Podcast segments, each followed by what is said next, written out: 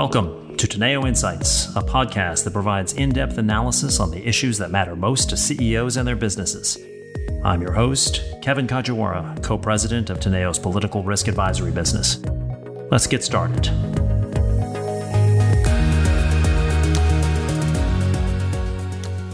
My guest today is Lawrence Summers. As you all know, he served in the Clinton administration as the United States' 71st Secretary of the Treasury while uh, Alexander Hamilton was the first to hold that post back in 1789, Larry was the last one to hold that post and actually preside over a budget surplus. He also served in the Obama administration as his first director of the National Economic Council, obviously taking that position while we were in the throes of the financial crisis. He hasn't only worked in Democratic administrations. Earlier, he was on the Council of Economic Advisors staff to President Reagan.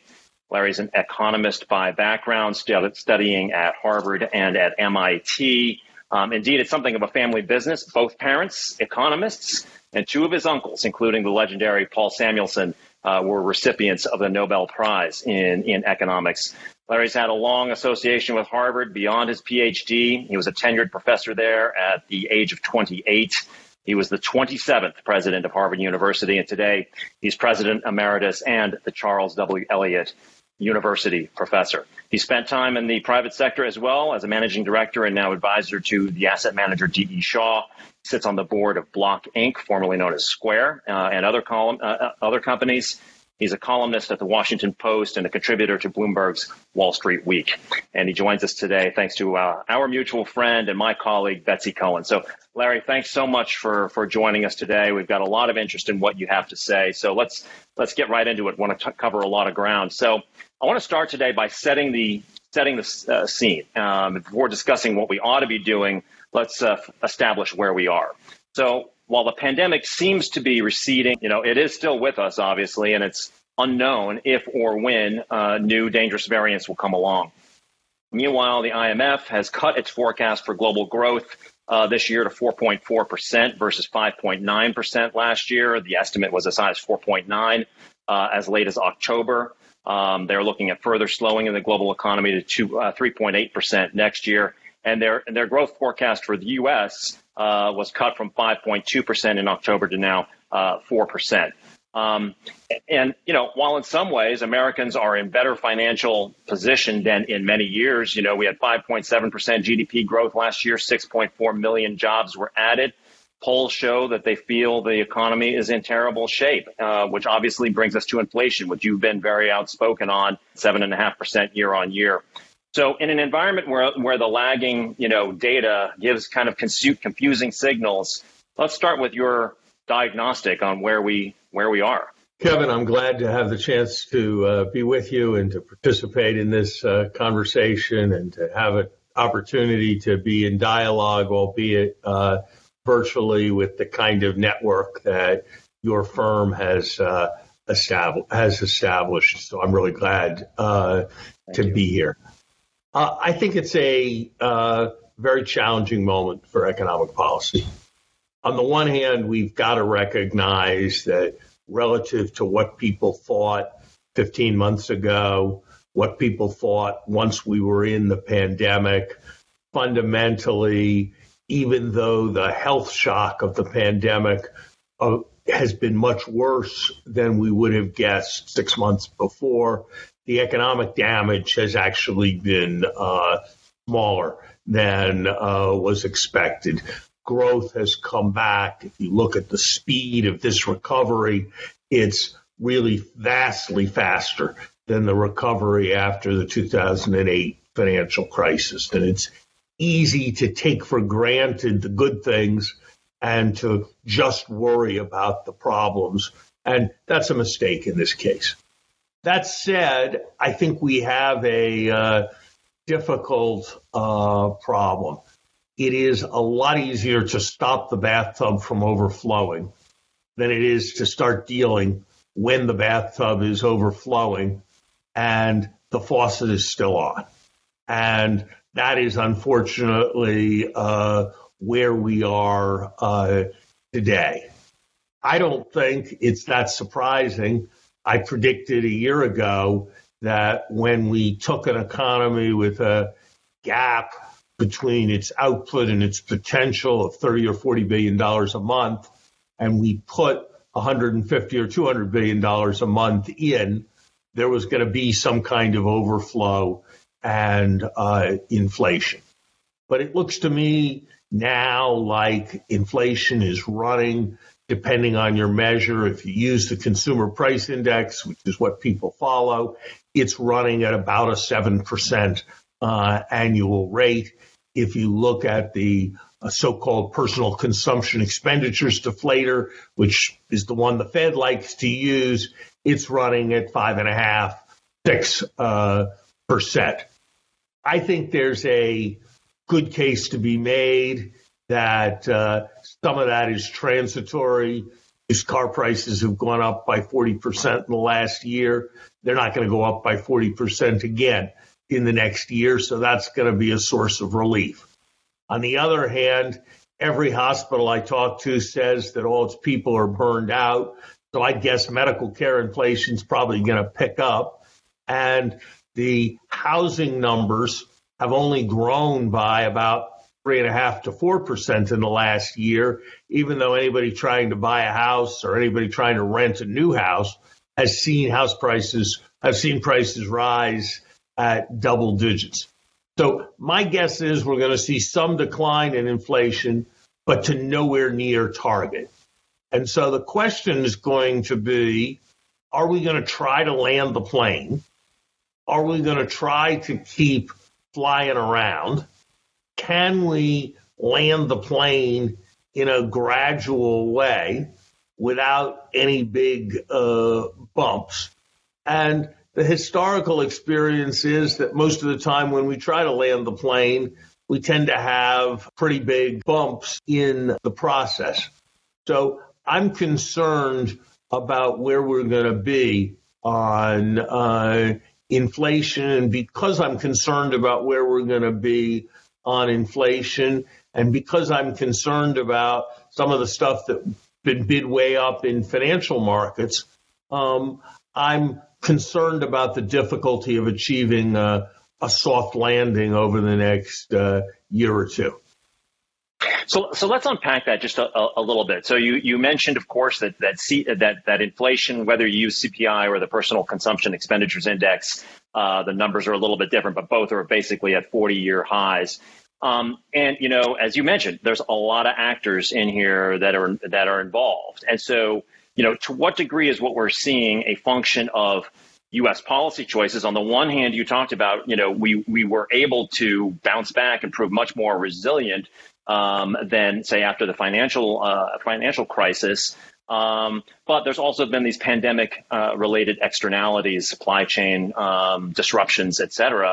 Um, and you know, to the extent that a lot of that is happening beyond the remit of either our monetary or fiscal policy authorities uh, in other countries, in China, et cetera, you know, uh, the the the impact of less stimulus um, as you say, should bring down inflation to some degree. But you know, how how much how much do you look at the rest of what's going on out there as being you know uh, a block to that happening essentially? Kevin, if a bathtub overflows, you can say, and you'll be right, that if you turn the faucets on less hard, it wouldn't have overflowed. And you could say that if the drain was less clogged up, it wouldn't have overflowed. And so, in some sense, it's both, and it's both acting uh, together. I guess my perspective is if you if you're in your bathtub and the drain is clogged, then you kind of got to figure that out and turn down the faucet, or you're going to have an overflow.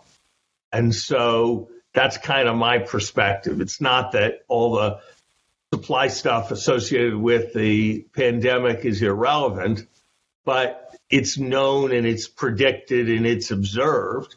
And if you want to avoid an overflow, then you have to um, turn down the rate, turn down the faucet. And that's why I think uh, the uh, fiscal policy was uh, misguidedly large. And that's why until the last couple of months, I think uh, monetary policy was misguided and we're seeing uh, the results uh, of that. Now, you can argue, and I, it's the argument that um, was made uh, for a time by the Biden administration, and it's an argument that was made by the Federal Reserve. And in fairness, it's an argument that probably more professional economists believe than believed what I was saying that um, it's only going to be one off that, uh, yeah, a bunch of prices are going to go up, but once they're up, they're going to stay stable at their new high level or they're even going to come down. And so you sort of don't need to worry about the inflation. Uh, what goes up, uh, what goes up uh, goes down, or at least uh, flattens uh, flattens out. I, I think there's much more of a spiral element in inflation. Uh, that it's much more like a lot of people at a football game trying to see. And once some people start standing up, other people start standing up. Once other, once some people start standing up on the bench, other people start standing up on uh, the bench, and you just get a kind of negative leapfrogging dynamic going. And that's a hard thing to break once you get it going. And my fear is that that's the process we're uh, evolving uh, into, and you don't break it without some uh, pretty strong uh, actions. You know, if you look at the last forecast of the Fed, and in fairness to the Fed, the consensus of professional forecasters isn't that different. They see inflation coming down well below three, even as unemployment approaches three and a half percent, and even as interest rates only go up by one percentage point, and the interest rate is still well below the inflation rate. Now, you know, that may play out, and I sure hope uh, that it does, but my approach in life is to kind of plan for the worst and hope for the best. And I think it's got a rosy scenario uh, element in it. So let's get to that in a second. But I want to go. I want to go back to something you just said. Use the, the sort of the analogy of the uh, uh, everybody starting to stand up in the uh, in the stadium, and you know there are some, particularly on the Democratic side, uh, such as Senator Warren, um, who keep a lot of the blame uh, uh, for inflation on let's call it corporate greed uh, right? Which I know is always easier than cutting spending or, or, or raising taxes or taking policy initiatives. But um, that with this sort of supply demand imbalance, corporations have had enormous uh, pricing power and they're exercising it what's the evidence that you see on that on, on that front?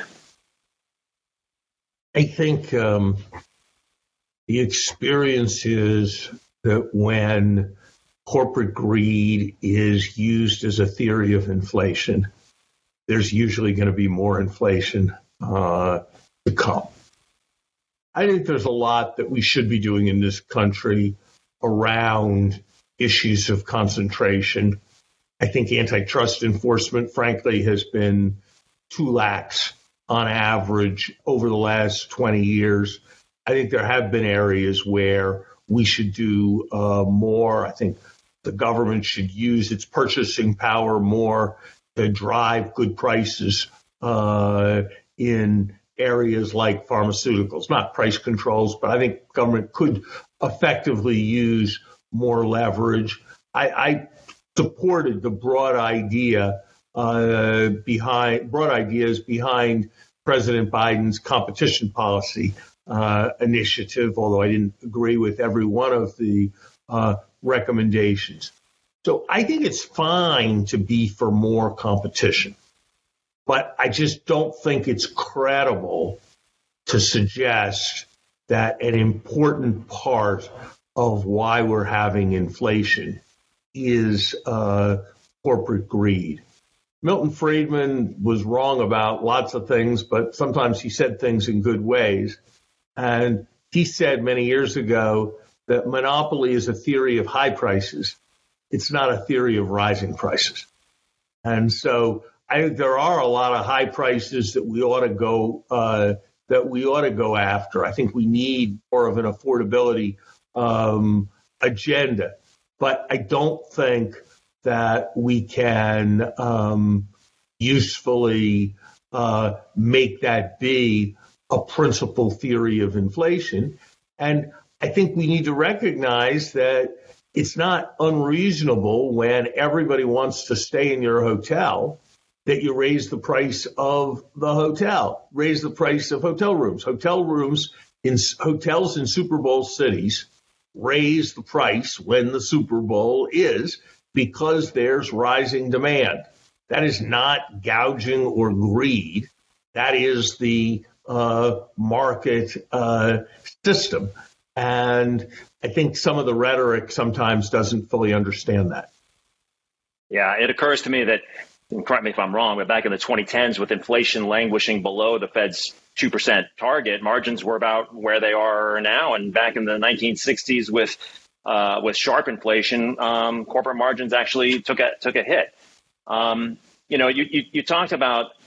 Sorry, did you want to comment on that? No, no, go ahead. No, I think. Yeah. Look, I, I think I think that's right. I think we need to, I think the impulse, the competition policy to strengthen our economy, I think that's the, I think that's the right impulse. But holding out um, greed as the theory of inflation and suggesting that somehow if we combat greed, we can then combat inflation is frankly the Argentinian way and it hasn't worked over decades in Argentina, and I don't think it will. Uh, I don't think it will work here.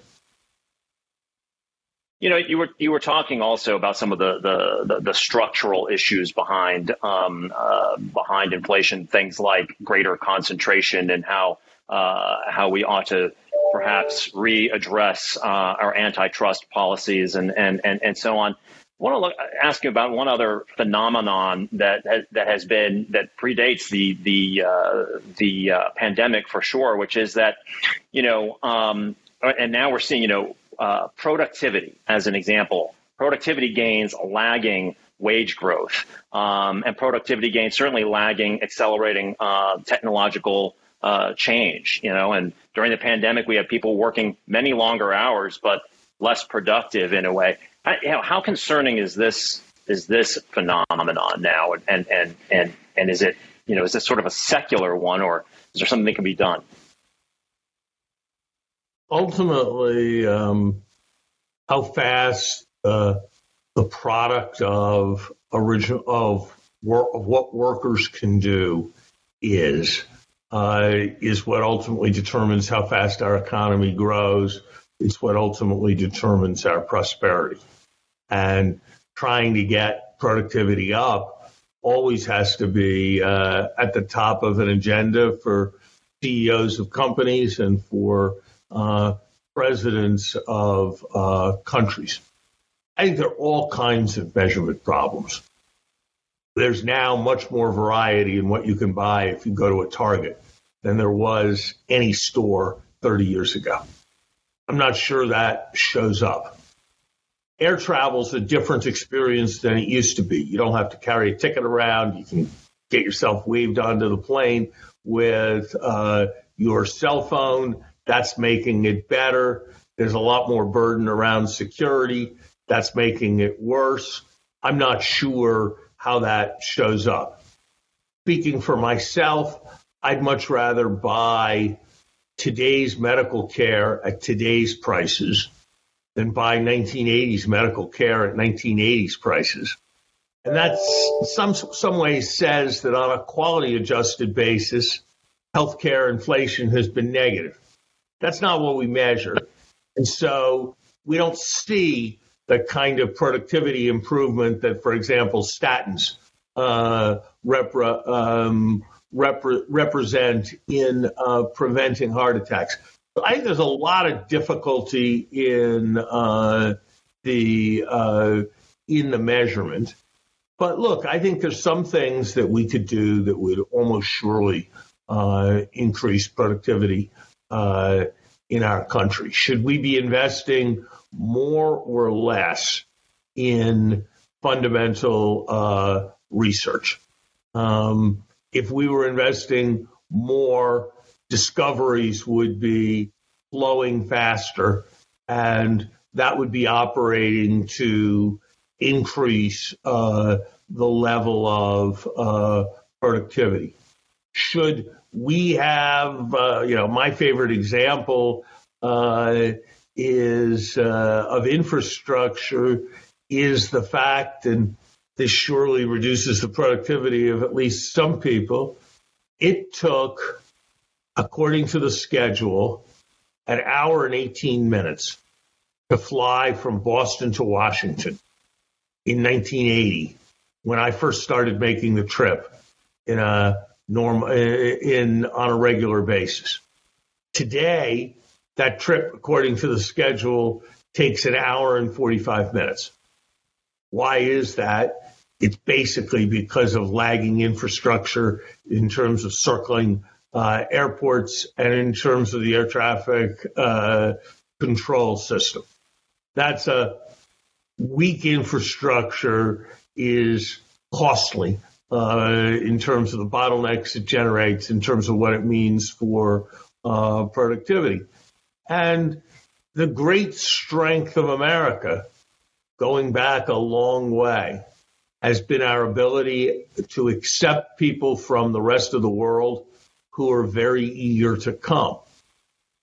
I now see, I never used to see this. I now see many extraordinarily talented foreign students uh, at Harvard who would like to stay in this country for at least a number of years. And that they ended up staying for a number of years, many of them would probably stay forever, but who don't manage to do it because of various visa restrictions that are more rigid than uh, they were uh, before.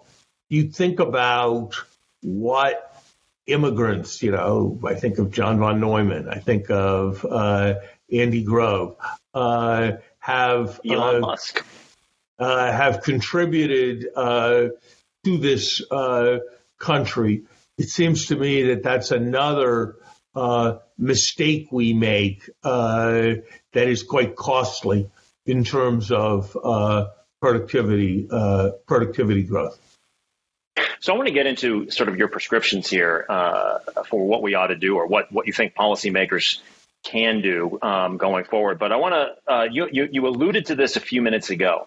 Um, and I know it's not included in the inflationary figures, but one of the most significant functions, obviously, of years of easy money has been asset price inflation, right?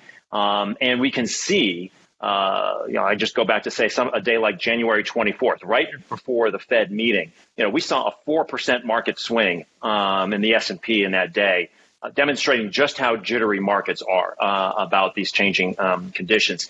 You know, um, is it after all of this, and given that price inflation, and given some of the things that that people are now uh, investing in, you know, is it a good do you think the, the, the, market right now is as good a barometer as it has normally been for the economic trajectory of the, is it a good signal? Um, or um, is it, is it, you know, for any given company, but let, let alone the broader market, but is it, is it distorted right now? You know, there's an old, very old quip uh, attributable to attributed to my uncle Paul Samuelson, who was asked a uh, similar question in about the early 70s sometime. And he said the stock market is a terrific indicator. It's predicted nine of the last four recessions. uh, I think that captures it rather well. A sensible person does not ignore the signals that markets are giving. And when markets move, there's very often a reason and one has to think about and look at the indicators that come from markets. Uh, many CEOs who continue investing heavily, even though the market is penalizing them for that investment, are making a real mistake for shareholders and are dissipating and wasting uh, capital. I had a, um, I was very involved when I was in government in uh, the with President Obama in the bailout of the automobile companies.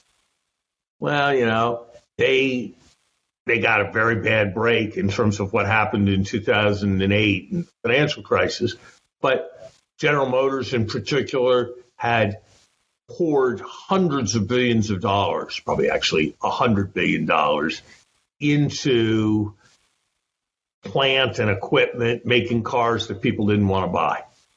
And it was a huge and consequential error. It came in part because they ignored what the stock market was saying about those investments and they condemn the myopia of the stock market and so forth. So I think one has to have a lot of respect for markets. At the same time, they're often wrong. They're driven by fear and greed, and there can be fear for a while, and then there can be greed for a while, and it's they go to they go to excess, and it's a mistake um, to be completely driven by what they are saying. So, do I think uh, there's a signal in the fact that markets are jittery, that this is a moment of more uncertainty? If markets weren't more volatile than usual now, I would think there was something badly wrong uh, with markets. Do I believe every bit of euphoria that has been built into markets um, in uh, the last period? Uh, no, I don't. And, you know, every investor has to make their own decision about where we are in a fear greed uh, kind of uh, cycle.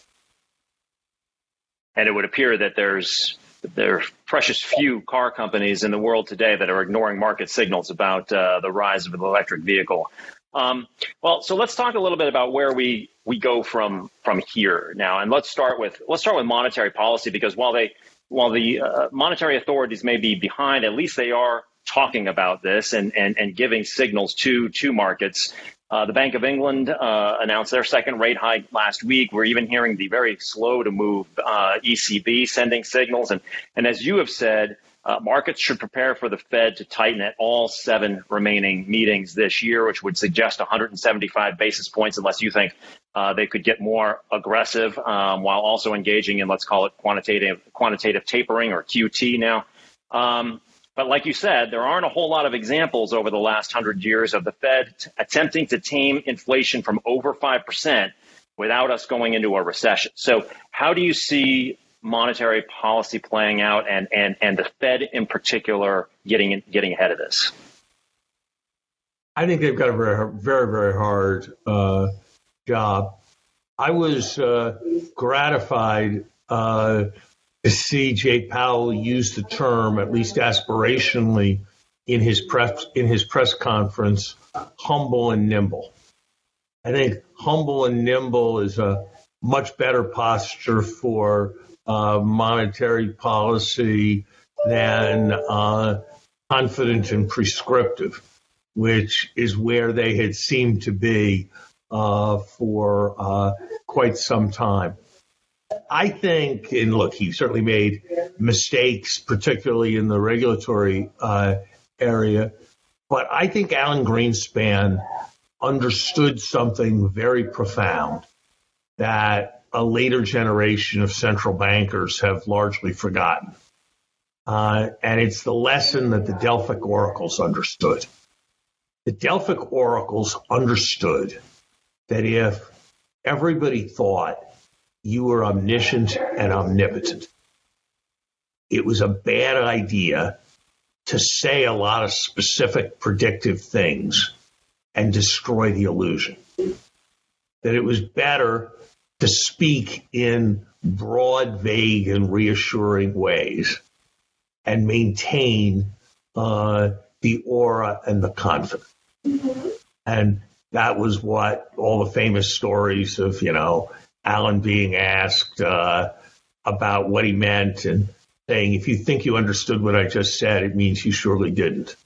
Um, and that whole kind of thing. And I think now we're in a place with dot plots, forward guidance, discussions of the details of reaction functions where we try to forecast the unforecastable.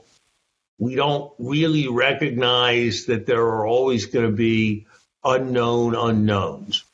And then we find ourselves surprising and jolting people because we gave them the illusion that things were under uh, control in a way that it's not possible for them to be uh, under control.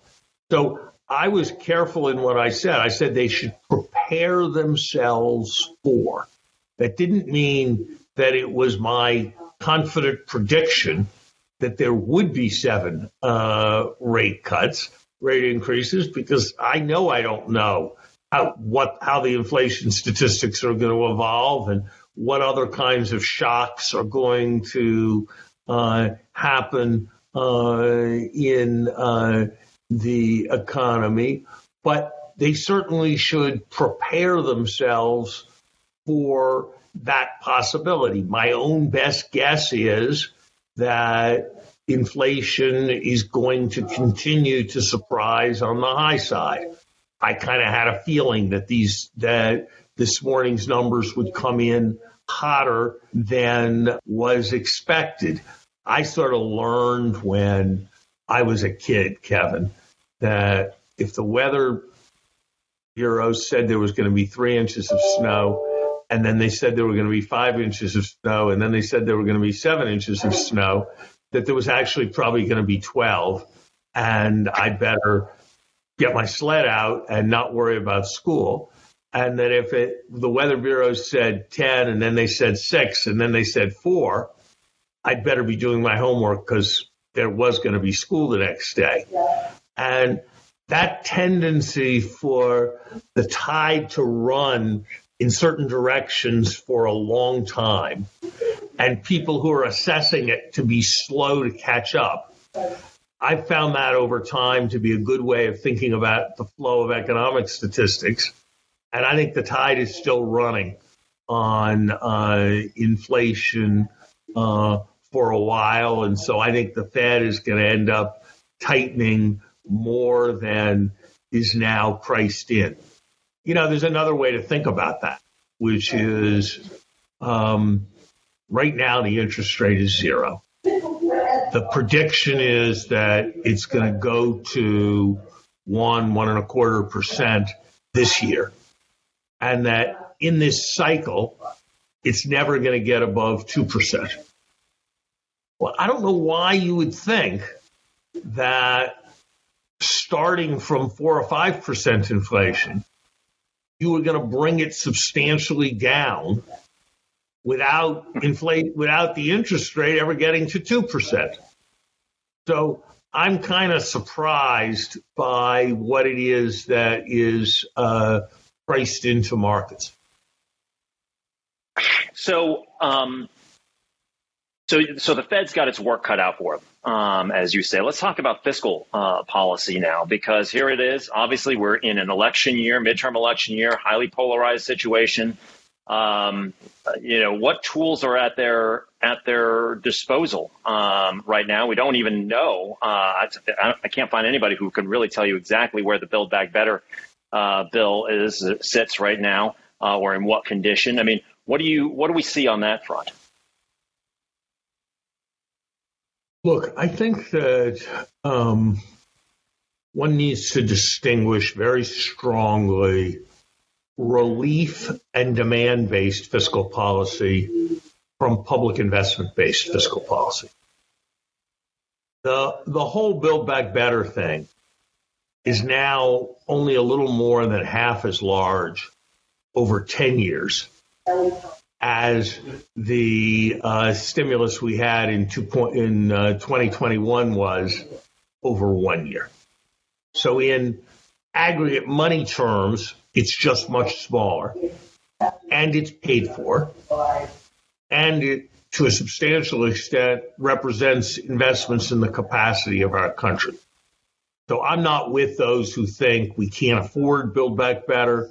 I'm not with those who think that Build Back Better is going to be highly inflationary. I think the right thing for us to do is not to lay on a lot of demand stimulus right now. God knows. I think we better be reloading our fiscal cannon because I have a feeling something will be needed sometime in the next several years. I doubt very seriously we've seen the last recession that will ever happen in the United States. So I'd like to see us concentrate on investments and making them well.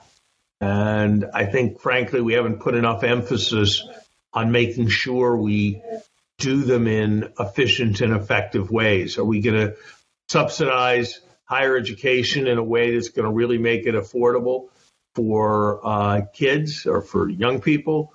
Or are we going to do it in a way that's going to push up tuition costs? Are our child care programs going to be have as their major beneficiaries child care workers or children? When we invest in infrastructure, are we also going to figure out why it is that uh, the Second Avenue subway in New York costs seven times as much per kilometer as the Paris Metro did? Or are we just going to invest, not thinking about how to contain costs? So I'd like to see us focus on public investment, but focus on the public investment process as well as focusing on the public investment uh, quantities. And I think we've had a bit too much uh, focus over the last year on the numerology of budgets and the process of reconciliation and filibuster reconciliation and filibuster and all that stuff and not on the kind of core skills of managing it well. You know, yesterday uh, at the Council on Foreign Relations, your one of your successors, who currently holds the National uh, Economic Council directorship, Brian Deese, uh, spoke, and he was questioned quite heavily by the audience on um, on this sort of concept. He used a different term. I can't remember what it is, but effectively what we were talking about was industrial policy, and a lot of that obviously had to do with some of the you know recent announcements alongside the president with um, uh, on the semiconductor front and the like. But really, what we got to was you know um, the rise of China um, and their industrial policy, and where even ostensibly private companies are extensions of the economic and foreign policy of the country.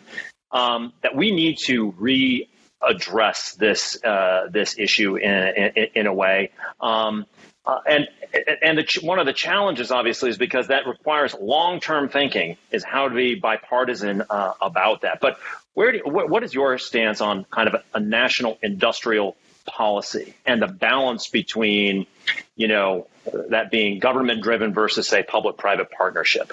We have to be very careful uh, in uh, in this area. I think we need to recognize that a spectacular thing has happened that there are a set of companies, Apple, Google, Microsoft, Facebook, Amazon. You can say what you will, and there's a lot that should be said about how they need to be regulated uh, more. We need more satisfactory regulatory frameworks around the whole set of issues. And we certainly believe that. But those institutions, none of which were anything when I came to work uh, for Bill Clinton in 1992, and today are major, huge institutions providing huge volumes of services to large numbers of people, I don't think any discussion of driving progress and maintaining national security shouldn't start by recognizing the importance of entrepreneurship, the importance of business, the importance of uh, private uh, initiative. And I think that is something that we need very much to remember.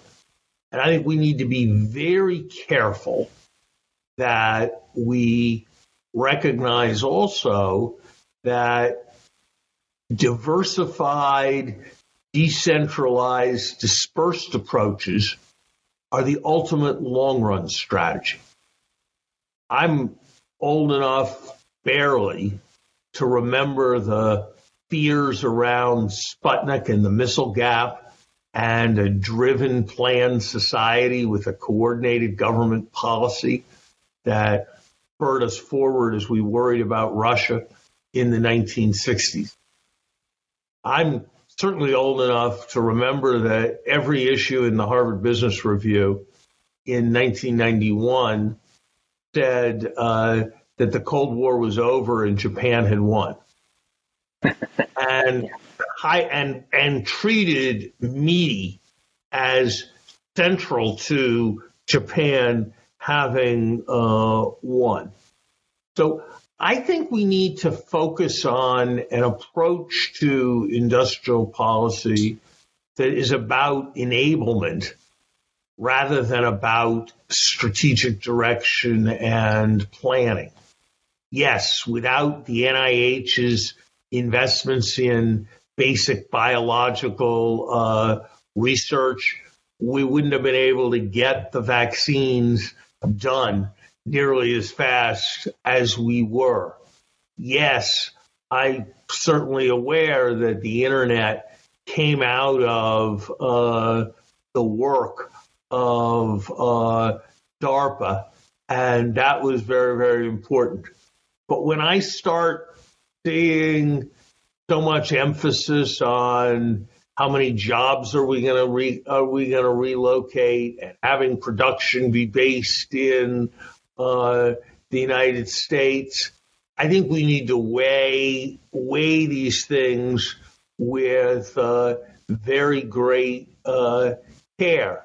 Uh, should we be investing in semiconductors? Is it a problem geopolitically that Taiwan accounts for how you measure uh, up to two thirds of the top of the line uh, chips? Uh, yeah, I think that's a huge problem. But I guess the way I would summarize it, Kevin, is um, I think the best generals are reluctant warriors who hate who hate war and know best how costly it is. And those are the kind of generals I think we should have. And I think the best carriers out of industrial policy are people who have a similar attitude, who know that there's things that the government has to do and are prepared to do them, but aren't looking to supplant private markets uh, more uh, than is uh, necessary. And that's what I think one needs to be uh, quite careful about uh, calculating. And I'm a little bit worried that in this moment in our national mood, we're a bit enthusiastic and more enthusiastic about trying to do across the board industrial policy than uh, I would be entirely comfortable with. Interesting. Now, there's um, a number of follow-up questions I have for you there, but I am conscious of the time, and there are a couple of other areas I want to I want to touch base on. So, at the risk of record scratching here for a second, um, you brought up you brought up Russia uh, a moment ago, um, and you know obviously that's the the predominant geopolitical issue of the moment. Uh, we're hearing about it every day, and you know um, the president keeps talking about, and with his uh, allies, a robust sanctions package, package being put together. Um, I, I, wanted to ask you about, you know, sanctions in, in general. I mean, you know, in, in, Obama's first term, the U.S. designated over, you know, on average, 500 entities a year for sanctions, which sounds big, but that number was doubled under the uh, under the Trump administration. And so we have this phenomenon where there's a lot of sanctions out there, and I guess you know, what's the evidence that it coerces the changes in behavior that we uh, that we need? Number one, Number two, with so many sanctions, many of them overlapping, extremely confusing, et cetera, it seems like many companies, countries as well, but companies in particular, you know, they they don't know exactly where the line is, so they say so far away from the line. Financial institutions and companies that that actually the impact of the sanctions is bigger than what the sanction literally says.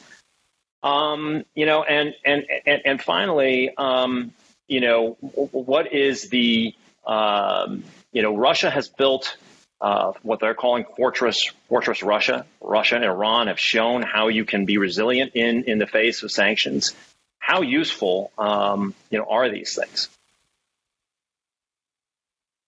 Life is about uh, choices, Kevin, and countries do things we really don't like and that are not in our interest. And there are broadly three kinds of strategies for responding to that. One is saying, please, please don't do that or we'll be unhappy. Another is sanctions, broadly defined. And another is the use of deadly uh, force. And those three areas broadly are the three ways of responding. Well, anybody who is a decision maker knows that there's a tendency often towards the middle option. And sanctions, in a broad sense, are uh, the middle option. So, are there the problems you describe? Uh, they're hard to target uh, perfectly. There are collateral uh, consequences uh, to their use. Ultimately, they can be self defeating because they build up uh, incentives to be less dependent uh, on us. Yes, there are all those things. But again, one has to make uh, make choices from within uh, alternatives that exist. And I think that some of my friends in the business community sometimes take a bit more parochial a view of this, um, focusing on their interests and uh, they, they and failing to kind of recognize that there's a broader national interest in being able to uh, respond.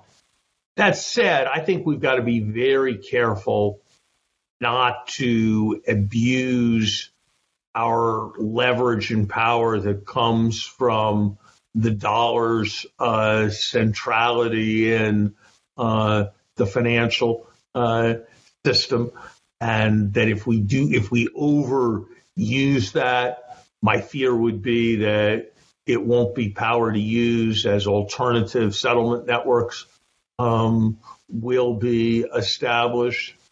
I think we probably should, more than we sometimes do as a country, distinguish between the protection of our national security interests and the promotion of our moral values when we decide where to sanction and how to sanction.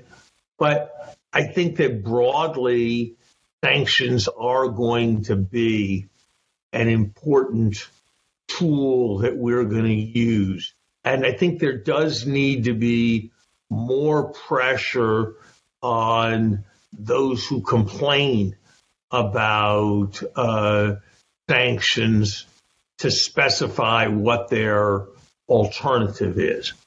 I do think we probably need to be a bit more analytically rigorous in our application. Are we actually hurting them or are we uh, hurting ourselves? And there have been certainly been moments of sanction which felt a little bit like stop or I'll shoot myself in the foot. When we were declining to export to people products which they could get very easily from our allies who had declined to join our sanctions movement. And then it kind of felt like we were hurting American business without hurting the uh, intended uh, victim of the sanctions. So I think it's like everything else. We can uh, we can do it better and more thoughtfully, but I do think that we need to. I do think those who want to condemn sanctions because they find them inconvenient in their businesses need to think hard about what it is they would be doing instead. You know, you bring up that that uh, the the use of sanctions does incentivize countries uh, to find various workarounds, which we've seen Russia Russia doing. But one that, of the long term ones has been to try to move away from the primacy of the U.S. Uh, the U.S. dollar, and one function of that um, has been uh, concurrent with the rise of, of, of, digital currencies. And so I just wanted to quickly get your view um, on this because, you know, obviously we've had this enormous rise in volatility in the fiat cryptocurrencies, but there's also been the rise of stable coins. But, but the central bank digital currency, something that China is clear, clearly experimenting with, um, the Fed, uh, I know the Fed Boston in, in, in, conjunction with MIT doing a lot of study uh, on this front. Where where do you come down on um, on on the development of this right now, particularly um, on the sort of government connection with central uh, bank digital currencies? Look, we have we have what, in a common sense term, is a central bank digital currency. J.P. Morgan or any of the other seven thousand banks in their country in the country hold money at the Fed, not paper, they hold electronic keystrokes at the Fed. They transfer those electronic keystrokes to other people. In a sense, that is a uh, digital currency. I don't share the concern that somehow the dollar is going to lose its primacy because China is going to have a digital currency. I think of the issues around digital currency as being like the issues 50 years ago when the credit card was developed and people started paying with credit cards rather than uh, paying with uh, checks. It is a hugely important issue about the design of commerce. But people could write a history of the American uh, half century without spending much space on the fact that people used credit cards and debit cards rather than checks. It's a revolution in payments, but it's not a revolution in the fundamental functioning of uh, the economy. And that's my view about central bank digital currencies. I think we need to be very careful not to disintermediate having a private basic financial system. In the same way that at some stage, 100 years ago, the Fed took on a function in handling the clearing of checks. That's got to be greatly modernized. And there's a debate to be had about how exactly that utility function should be monitored, should be uh, um, modernized. What should the role of black blockchain technology be? Uh, how should that uh, interact? But I would be surprised if any idea in which most Americans had accounts at the Fed was a good one. And I would be surprised if ultimately this was of uh, great uh, geopolitical uh, significance. But look, I certainly didn't see crypto five years ago uh, being what it is uh, today. And, you know, the phrase I used earlier, borrowing from uh, Chairman Powell about humble and nimble, feels right. And so, uh, I, if I were at the Fed, I would want the Fed to be um, on top of every development, understanding what was happening in the other major central banks, but I would want to be um, cautious about uh, supplanting the uh, financial system uh, that we have uh, that we have now. And I might just say we could screw it up by um, abusing sanctions in ways that caused people to set up alternatives to SWIFT. We could we could make real mistakes. But I think it's important to remember, as the quip has it, that the dollar is fortunate in its alternatives. Europe is a museum. Japan is a nursing home. China is a jail. And Bitcoin is an experiment. And that gives us the prospect of a certain robustness going forward. Well, with that, um, I promised you we would uh, end at the top of the hour. There was so much more we could un- uh, unpack. We didn't even address uh, a slowing China, but um, hopefully one of these days we'll have you uh, have you back on. Uh, I know your comments are highly valued by our by our audience. It's been a fascinating discussion, and, and thank you for covering as much territory uh, as you did, Larry. So. Um, I want to thank you for getting up early this morning and joining us, and thank our audience for joining as well. So there you have it. I'm Kevin Kajiwara. Thank you so much for joining us for this episode of Teneo Insights. If you have any questions about any of the topics we cover, please reach out to us at teneoinsights at teneo.com. See you next time.